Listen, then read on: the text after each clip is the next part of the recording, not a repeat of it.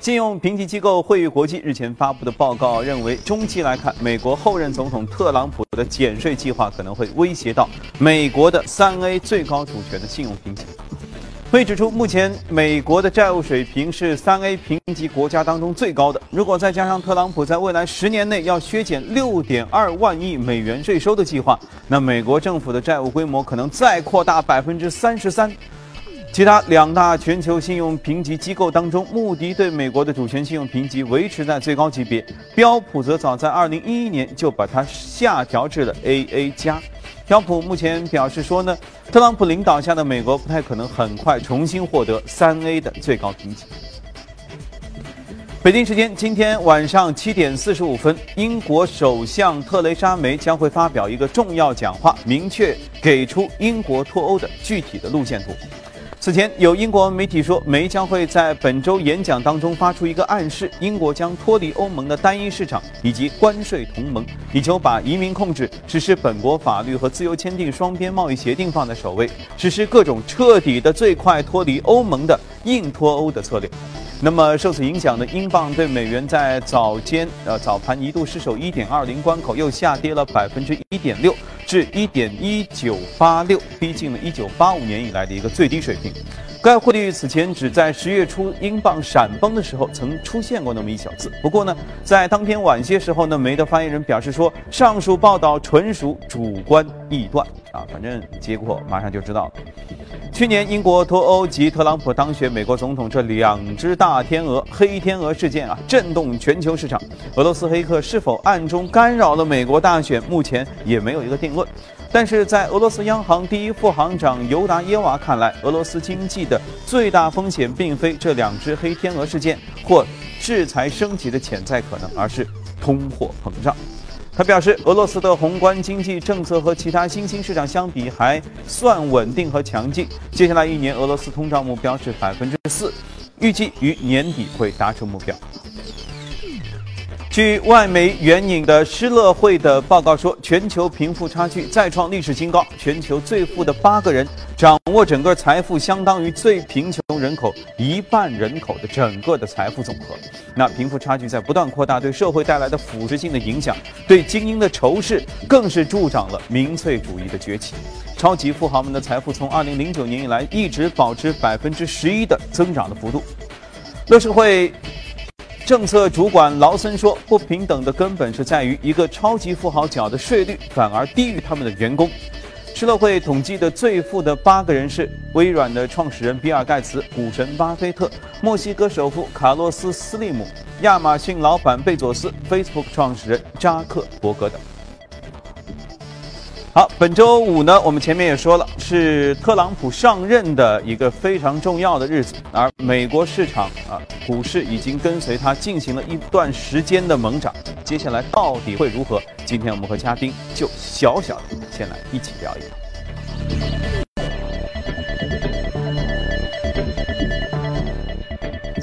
好，今天来到节目当中是钜派集团首席策略师许哥。嗯，亚哥你好。嗯，作为策略师，是不是一般都要看得比平常人远一点？人没上台呢，就先说他上台会怎样怎样。广一点。人还没正式入职呢，我们就要来说聊一下，对，到底会怎么样哈？对对对。本周确实，特朗普，你看有前面有说他没有去这个达沃斯峰会，然后昨天刷屏的呢，就是他找了一个二十八岁的。美女模特出身来担任他的那个发言人，然后开始大家开始说啊，特朗普身边美女如云等等等等，是吧？二十号，也就是本周五的时候，他要正式宣誓就职了。咱先说说看，他为什么这次不去达沃斯？是不是因为时间不凑巧？这个我觉得这个总统呢，就有点不走寻常路，嗯，所以大家对他的预期就是会呃不一样，嗯嗯，呃，包括我们看到当时十一月八号这个总统大选出来之后。很多美国的人都非常恐慌，当时那个加拿大移民局都给挤爆，都都要移民。后来一看，美国股市还涨得挺好的。嗯啊，从十一月八号到到到上周五的话，美国股市标普五百也不算涨得最好的那个股指，涨了百分之六六点八。六点八基本上是过去一年的一个一个涨幅，幅度非常好。嗯，那么本周五其实它要要要上台了，就好比一个呃这个大片，之前的那个预告非常好，那就要看它正式上演的一个一个一个情况。票房到底怎么样？对对对，其实呃之前的话呃美国的股票的指数往上走，呃，有两个因素。第一个其实还是奥巴马执政期间他的这个政策，呃，它彰显出来的一个一个一个效应。呃，我们看到美国其实整个经济，啊，在去年的话表现还是非常好。比如说就业市场的话，基本上接近于充充分就业，你只要找工作就找得到工作。嗯啊，另外一个制造业的指数，包括薪资的增长水平，都是历年以来一个。最佳的一个水平。当然，另外一个层面的话，也是特朗普的这个给市场的一个预期，特别是底层的民众的一个预期非常好。大家觉得，呃，未来的一段时间可能跟以往的这个执政会有不一样的一个一个效果。我们看到那个美国的消费者信心指数也创了十三年的一个一个一个高位。嗯。那么周五，那么就开始，就像您讲的一个到了一个分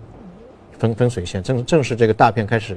开始上演啊，开始上演了。那么整体上来看，特朗普的一个一个新政的话，它主要是分为三块，一块就是美元的升息，这个我们已经看到了。嗯，美元升息，他认为那个呃耶伦领导的美联储，这个利率实在压得太低了，为了给奥巴马创造业绩，整个制造一个虚假繁荣，所以升息的水平要快，频率要大啊，这是一个。那么另外一个就是要减税。减税最高，美国的那个企业税是百分之三十九，它要减到百分之十五，这个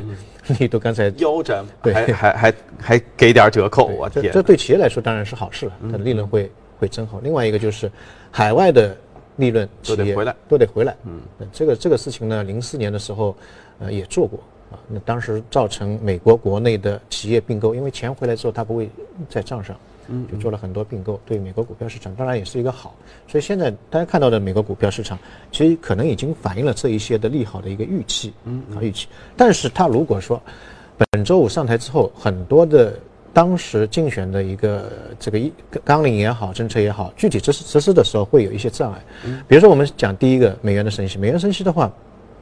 那当然对于海外的一些钱流到美国是一个好，因为利率高了嘛，无风险的收益会高了嘛，很多很多人都会。换成美金放在美国啊，但同时的话，它会造成一个制造业的一个损害。嗯，它制造业是它一个非常重要的一个纲领，它要重整美国的制造业。啊，另外一个它的出口啊，美国的产品在海外的市场，那因为美元的汇率上升，价格会高，啊，也是一个损害。所以这是一个双刃剑。那我们去看了一下美美元在过去三年当中，其实已经有一个比较大的一个升幅。过去三年当中，升了百分之二十七，基本上每年升百分之九吧。对啊，很多。啊对，这对于一个汇率来说，这个是一个比较比较大的一个幅度。所以你去看今年的话，你如果说再是大幅度的升值的话，我我个人觉得可能性不大。另外一个，我们去比较，呃，美元的过去，比方九四年、九九年的这个升息周期开启之后，它平均每一年，九四年升了七次，一年当中升了七次，然后九九年升了六次，但这一次的话，市场预期就是最高也就大概三次到四次左右。所以力度没有那么强，所以美元可能会升升息或者升值，但是幅度可能没有市场预料的那么大，所以对海外资金的呃吸引力可能也没有市场那么大。另外一个，第二个我们也讲到，呃，它的减税政策，也是市场现在在想看笑话的一个一个东西，看它是不是真的能够减到那么那么大的一个腰斩的一个水平。原因在于它有一个很大的障碍，就是美国的一个债务上限。对，美国现在美债，美国债务的情况非常严重，它是全球排名第八，第一名是日本，啊，就是它的债务占到 G G D P 的比重现在是百分之一百零四，那么上一次超过一百，在历史上还是在二战的最后一年，当时的军费开支非常大，所以现在的这个呃美国债务状况是比较严重的。我看了一个资料，就是人均美国人人均的债务水平大概是六万多美金。就摊摊摊薄到每一个人，如果按纳税人来衡量的话，有一些小孩子什么的不纳税的。如果按按纳税人的这个标准来衡量，大概每一个人大概要有十六万美金左右的一个债。每个人欠欠全世界债主十六万，对，都是百万富翁啊，就是那个那个那个富啊，所以呃，这是一个非常大的一个障碍。如果你一方面呃又要把税收减低，又要增强你的开支，比如说基建啊、财政啊开支，这两个会失衡，失衡就造成美国的债务可能在短期内，刚才新闻当中也讲，三年之内可能再增加六点九万亿，对现在是二十万亿，再增加，这这个幅度是非常大的。所以我们去看他当时为了拉拉选票，那个争取选民的一个一个选票，他会喊出很多的口号，嗯，大家对这个东西有很大的预期，嗯，但真正去实施起来，会有很多的困难。会有很多困难。那么另外一个，我们呃可以看到，在历史规律上面，呃，从七四年到现在，有七次的美国的政权的更替，就是新的总统去替换旧的总统。那么，呃，第一年的话，它有一个规律，就是说，一般风险资产的涨幅会比较大，然后避险资产的涨幅啊，呃，避险资产涨幅会比较大，风险资产涨幅会比较小。呃，比如说避险资产当中最典型的就是黄金，嗯，对吧？黄金的话，在过去的这个政权更替的呃这期间当中，平均是涨幅是百分之十四点八，哦，这幅度还挺大。哎，按平常的年景大概是八点四左右，所以基本上是两倍。啊，相反的话，股票股票是我们所谓的是风险资产，风险资产的话，它的涨幅非常低，只有负零点九就跌了。嗯嗯，正常年景年景情况下，从一九七四年。嗯，到二零一六年，平均每一年是涨幅百分之九，啊，所以它是在那一年不但没有上涨，反而是下跌。当然，呃，我个人认为今年的话，美股还是会会上涨。但是幅度可能会比较小一点，整个行情会出现一个结构性的一个一个一个上涨，就有一些板块会涨得比较多，有一些可能调整或者下跌。那所以我们我个人觉得，今年我们在美股当中如果要交易的话，一个美国美综合指数可能涨幅不是特别大，它的机会不是太特别多。但板块方面的话，可以关注一个呢是金融板块，金融板块当然有的人已经布局了，现在讲可能有点晚，但我个人认为未来一段时间当中它还会有一个。表现原因在于，第一个美元还是会升息，对，升息的话呢，对于金融板块是一个利好，它的利润会增厚。另外一个呢，我们之前也讲到过，呃，美国金融板块当中有很多的一块是能源贷，就贷给石油公司的。那么这一块在去年或前年表现不是特别好，因为石油价格实在跌得太厉害了啊。但现在你看石油的价格同比增长百分之九十，那么对于这些能源贷来说，那是一个利好，它肯定能还钱，而且利润可以。增厚啊，所以这个方面，呃，金融这个板块可以可以多关注。另外一个就是基建，基建的话，美国的基建其实现在来看是它的未来经济的一个增长增长点。除了一些高科技之外，呃，美国的基建现在的水平还是，呃，大部分的基建设施已经老化的程度比较厉害，是上个世纪五十年代到七十年代的一个一个基建水平。嗯，所以这一块的话呢，也可以多关注一下。嗯。确实，特朗普这个呃之前承诺了很多，包括他的治国思路也跟别人不太一样啊。推特经常发发这个发发那个，而且我觉得很多评论都很有意思，说军工企业那种都是很傲娇的大企业，理过谁？特朗普说你这飞机太贵了，马上宣布我们打折，是吧？然后说哎那个企业你给我搬回来，于是他们还就真的说好，我们要讨论一下，我们是不是搬回来？然后他他整个整个的这种任性的行为吧，还有很多人配合他，对不对？那么假设他现在二十号啊，不是不是假设的，就是二十号他正式这个宣誓上台之后，我们首先可以关注他哪些实际的政策，比如说他的他要开始任命了吧？噔噔噔噔排位排出来，是不是这些都能慢慢揭示说他是一个要实现自己诺言的总统呢？还是说有些地方实际上他已经默默在做调整？对对，就看他具体的政。就正常的一些政策的一个落地情况，嗯，那之前的话只是一些首秀，比如说推特治国啊等等，这是一个非正规的一些方式，嗯，啊，未来的整个美国的经济发展还是靠一些政策、政策和内阁的一些成员来推动的，嗯，对，而且他曾经自己还说过，还是他的发言人说，上来第一件事儿就要把奥巴马说的那个医保法案给给给先废了，这花钱太多了。啊，所以就不清楚他这个正式上台到底先会公布什么样的法案政策哈。嗯。这个确实值得期待，但是我相信这个戏啊不是一锤子买卖，他毕竟上任还有很长一段时间，任期很长，刚开始呢。那这个接下来的事儿，有很久很久可以让我们节目当中慢慢慢慢的细细跟您聊。好，来我们去一下广告，广告回来之后继续跟您说。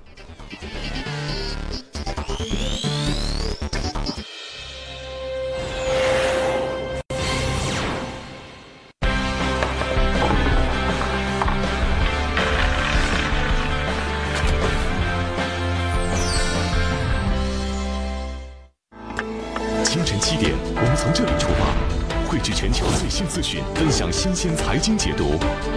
早间关注聚焦资本市场最热话题。从华尔街到陆家嘴，资深专家带来独家分析，联动美股与 A 股市场。财经述说，解读数字背后的财经话题。市场指南针，多维度预判当天市场交易。清晨两小时，财富一整天。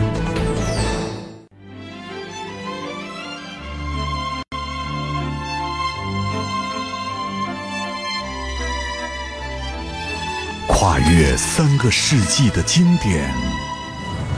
老凤祥。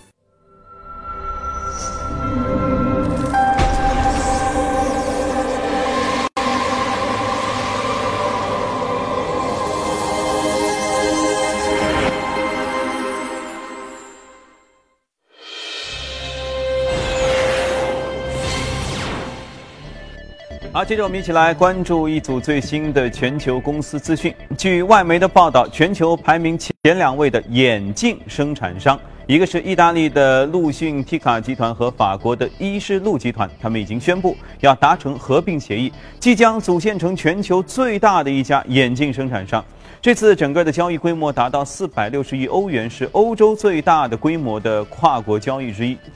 分析人士指出，这两大眼镜巨头强强联手，能够通过更好的整合上下游的供应链来应对眼眼镜行业整个发生的变化。随着人口老龄化的加剧以及对眼睛护理视力问题的意识的日益提高，亚洲、非洲、拉丁美洲等地区的眼镜的需求正在不断的增加当中。周一，美国后任总统特朗普警告说，美国将对德国宝马汽车在墨西哥建厂并且出口到美国的汽车征收百分之三十五的关税。啊，这确实是他的风格。宝马计划在墨西哥要建设一座工厂，然后生产宝马三系的轿车，面向全球出口。那特朗普表示，宝马应该将新工厂设在美国。对此呢，德国经济部长兼副总理加布里尔回应说，美国若对德国进行进口车征收边境的税收，那么将依赖于跨大西洋供应链的美国汽车商，这会对他们非常不利。农化和种子业的巨头先正达周一表示，与中国化工集团四百三十亿美元的并购案很快就将获批了。近年来，中国化工在国际市场上一直都有比较积极的，呃，交易和并购的行为，在欧洲、东、中东和澳大利亚收购了六家以上的公司。那如果收购先正达交易完成，这会令中国化工成为全球最大的农药和农用化学品的供应商。并且该交易会成为中国迄今为止最大的一宗海外的交易并购。欧洲最大的航空发动机企业罗尔斯罗伊斯公司周一宣布与英国、美国等国际监管机构就行贿和腐败指控达成和解，其中公司将向英国严重欺诈办公室支付超过4.97亿英镑的罚金。另外，呃，罗尔斯罗伊斯还会将美国司法部向他们再支付1.7亿美元，向巴西公共检察官办公室支付2560万美元的罚款。据英国《每日邮报》的消息，韩国三星电子公司可能会因为召回呃 Galaxy Note 7手机而损失一百九十亿美元。在三星公司调查当中发现，引起这款智能手机自燃的原因主要是其内部的锂电池生产构造的缺陷。三星将于一月二十三号公布调查的详细内容。那整个二零一五年，三星公司总销售额是一千七百九十亿美元。好，看过全球公司动态，回来和嘉宾聊一聊值得关注的美股，看一下美股放大镜。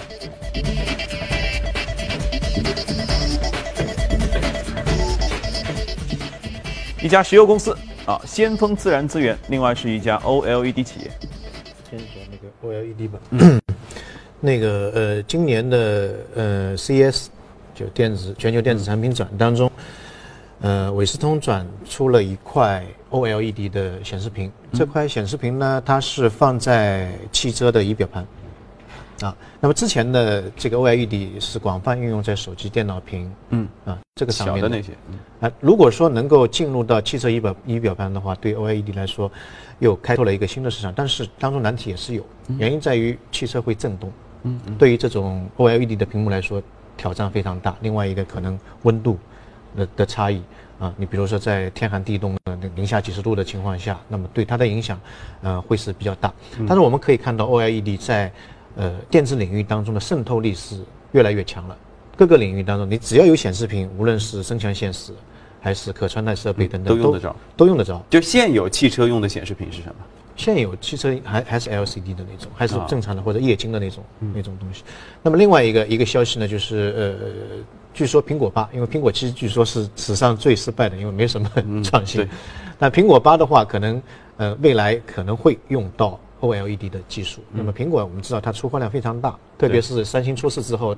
它的那个量会更大。如果它用到 OLED 的话，对这个行业的带动作用非常大，会非常大，它会加速这个行业的一个一个一个发展。那么我们今天讲到这个美股呢，呃，在美国当美国的那个 OLED 企业或者全球的 OLED 企业当中呢，呃，是一个技术非常领领先的一个一个企业，它主要是对 OLED 的技术。特别是商用的技术进行一个开发，它的保有的技这个专利有三千六百多项专利，嗯，这是非常非常多的一个专利，是全球增强技术的那个显示屏的首选的一个一个一个厂商，嗯，它跟那个苹果也好，三星也好，索尼也好，都有呃战略合作的一个一个关系。那么它是整个市值二十七个亿的美金。那么 OLED 的这个显示屏为什么现在是成为一个主流呢？原因在于，第一个它比较。抗震，因为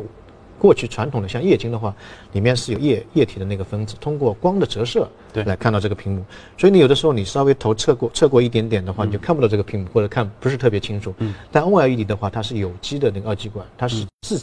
自己会发光，不用打到，就无论什么角度看都能都可以都可以，呃，这是全全角度，而且非常抗震，因为没有液体的。另外一个它非常薄，它里面的结构就一层，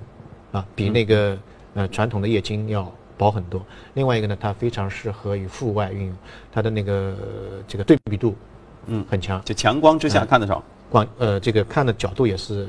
更比较比较广。另外一个温度的这个适适用的范围会会比较大一点。所以 OLED，呃，最近几年的发展速度是非常快，特别在手机上面，我们叫做 AMOLED，这这一个这一个这个行业的发展非常快。去年的手机的 OLED 的 AMOLED 的出货量是三点七亿块。同比增长是百分之四十三啊，四十六。那么今年的话，可能这个量会更加往上走一步，可能要到五点七亿块，五点七亿块啊是。所以全球现在对于 OLED 的面板的需求量非常大，但是供给方面的嗯可能供供应不上。所以未来一段时间当中，我们可以看到这个行业的发展会非常快。嗯。那么中国在这一块方面呢，呃，技术方面不占优势。现在整个技术呢是垄断在。欧美这里啊，基本上都是欧美垄断的。然后面板的生产百分之九十九都在韩国，三三星这个。对。所以，但是如果说未来一段时间当中，整个供需的状况会发生变化，那么未来中国在这一个领域方面。呃，相信投资机会是会比较大，整个市场的前景非常的广阔。呃，我们的前十大的手机制制造商，它在 OLED 的这个使用量上面占到全球的百分之二十六，所以整个市场应该是非常大。我们可以多关注一些 A 股市场跟 OLED 有关联的那些企业，他们在科研方面的发展也是非常快速的。嗯嗯，我们为大家罗列了一些 OLED 概念的相关的个股，大家也可以一起关注一下。正好岔开去，我觉得印度这方面肯定会发展很快，因为。为他们号称二零一七年会成为全球第二大智能手机的消费国。对，它可能消费会呃多一点，但是在关键的科研项目上面，主要的技术还是在欧美这一块。嗯，对，都是进口嘛。对对对。好，那我们再来看另外一家能源类的企业，嗯，那石油公司先锋自然资源。呃，能源的话，本来上次节目要讲，但是时间不够啊。近期的话，大家可以多关注一下能源这个板块。嗯，呃，我讲两个非常简单的理由。第一个，欧欧佩克的那个限限限产，而且现在据传沙特的减产力度比他自己答应的承诺的这个水平还要更多一点点。嗯嗯。所以，呃，对于整个整个减产协议来说，这是鼓舞人心的一个事。第二个，全球经济的一个复苏。嗯，全球经济复苏会带动石油的需求。石油需求。那么另外一个，如果说在美国美股的选择过程当中，我觉得可以多选一些像我们今天讲的这种先锋能源那那一类的企业，因为它，呃，据说去年发在这个德克萨斯州发现了一个非常非常大的非常规的能源，呃，这个油田是两百呃两百亿桶的一个一个油量储油量，什么概念呢？一辆车可以连续开两个光年，两个光年是什么概念？一光年是九万亿公里，嗯嗯。就非非常非常量量大的一个一个一个油田，嗯啊，那么还有一个呢，就是美国的石油公司呢，未来一段时间当中，我觉得还是会有增长的一个潜力。原因在于，欧佩克都限产了，那它还在增增加一个产量，所以欧佩克限产的最大受益者，嗯，就是美国的那些生产原油的一些公司。一个方面，它的成本在降低；，另外一个方面，它可以享受到油价上涨带来的完全的一个好处，它可以无限量的。增加自己的产量。但它增加了，不是会整个油价又会受他们的影响？对，大家都在减产，它会增增加，会有影响，但它是最大的一个受益者啊，别人都都都都限产啊。好，那么呃，讲到国内的话，我个人觉得未来一段时间当中，嗯，石油的这个价格啊也会受到全球的一个油价的一个上升带来的一个一个利好。对，所以未来一段时间当中，我觉得无论是国际也好，国内也好，一个能源，一个原材料，呃。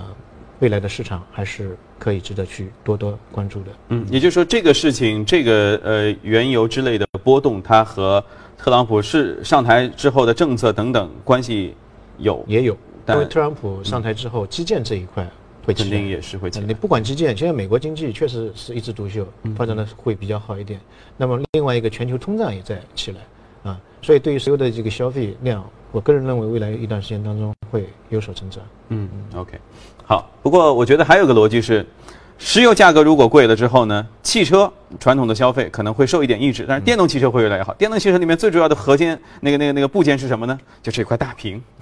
所以它和 LED 也会有一定的关联啊。因为确实嘛，汽车以后都是电动机了，没什么东西啊，只能一块大屏，越做越大。OK，好，那我们今天先聊到这里，来在八点之前再看一段有趣的这个这个呃短片哈。呃，平常照片拍照的时候，尤其是自拍的时候，你会做什么样的手势啊？大部分人都会说我们做一个剪刀手这个样子，对不对？那你知道吗？剪刀手早就已经落伍了，只是你可能还不知道新的有什么样的手势。来，呃，这个我们为大家提议换几个姿势，一种是据说这样拍，就这样的时候指纹会会被盗取啊，这样不安全，所以这样也不太好。呃，到底什么姿势呢？来，我们给大家几个建议，一起来看一下。近日，日本国立情报学研究所的研究人员警告称，人们在照相时很喜欢使用的剪刀手姿势有很大的安全风险，因为指纹信息可能就因为这一看似平常的动作而泄露。目前，指纹识别技术越来越普遍地应用在身份识别领域，比如我们经常通过指纹来解锁智能手机和笔记本电脑。但是需要警惕的是，伴随高像素手机的普及和社交网络的风靡，指纹被泄露的风险也相应增加。这份研究称，陌生人可以借助强光，在三米的距离范围内，通过拍摄的照片拷贝您的指纹。研究人员解释称，通常我们在镜头前摆出剪刀手，会将自己的指纹轻易地暴露在陌生人面前，无形中增加个人信息暴露的风险。不过，大家也不必太担心，因为国立情报学研究所已经研发出一种含有丙烯酸涂料的透明薄膜，将它贴在手指上就可以隐藏指纹，这样就不用担心指纹信息被盗了。而且，手指贴膜之后也不会影响解锁这类需要指纹识别的操作。但是，这种技术还要等两年才能面世，所以在这之前，大家还是先考虑考虑新的拍照姿势吧。